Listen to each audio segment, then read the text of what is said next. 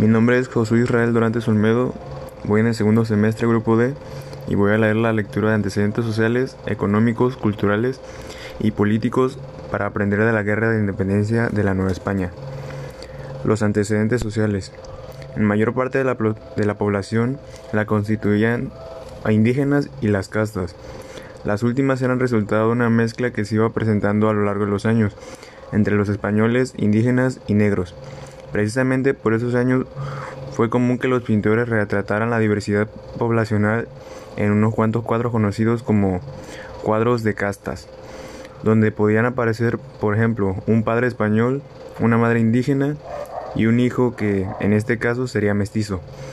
También se retrató a los mulatos el resultado del maltrato resultado de la mezcla entre españoles y negros, lobos, cambujos y zapatras de estas castas que, al igual que los indígenas, solían vivir en la marginación. La diversidad de castas que resultaron es interesante y deja evidencia de la desigualdad social y la organización jerárquica que prevalecía a unos años de iniciar la lucha de la independencia. Este enorme conglomerado era encabezado por una minoría de la población de origen europeo. Los españoles que a su vez se dividían en peninsulares que habían nacido en España y criollos que habían nacido en América. En ese se encontraba en la cima de la jerarquía social.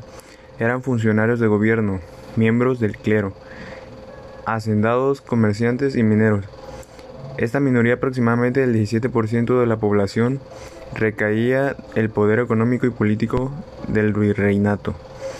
La Nueva España era el país de los contrastes, tal como lo afirmó el, viajero alemán Alexander von Humboldt, pues la riqueza se concentraba en un músculo grupo representado por los españoles peninsulares o criollos, mientras la mayoría de indígenas, negros, mulatos, mestizos y demás castas vivían en la pobreza y en la marginación social, trabajando como jornaleros y en haciendas y minas, explotados como explotado en los obrajes o siendo sirvientes sin oportunidad de ascender en la escala social, sin derechos y cargando el sistema económico en sus espaldas.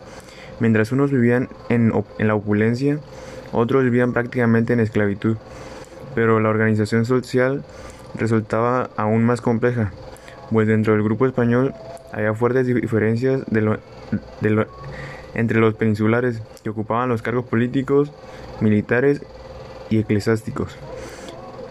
Los criollos a quienes dejaban lo de menor relevancia, lo que generaba malestares y desvalencia en este último grupo que a pesar de ello lo tenían en minas y haciendas y concentraba gran parte de la riqueza del virreinato. Eh, un gran aspecto que considero que fue de gran relevancia para que a los indígenas, bueno, al pueblo americano, se luchara por su independencia fue que lo estaban no tenían prácticamente derechos porque no tenían oportunidades de, aspirar a algo que no fuera o ser esclavo, minero o sirviente. Y pues yo creo que eso a lo mejor no los tenía muy contentos. Y fue lo que desencadenó, junto con otras cosas, por ejemplo, también las riquezas era se concentraba prácticamente en un solo grupo de personas.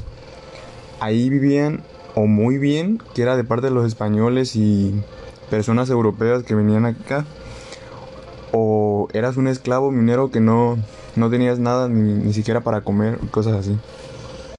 También hubo varias combinaciones entre la población.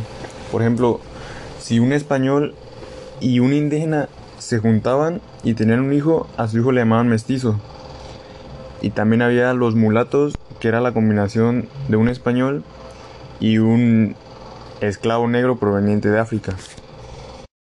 Eh, considero que fue muy importante que nos independizáramos porque así eh, con el nuevo se planteaba pues que las riquezas se dividirían mejor entre todos pues para que tuvieran mejores estilos de vida y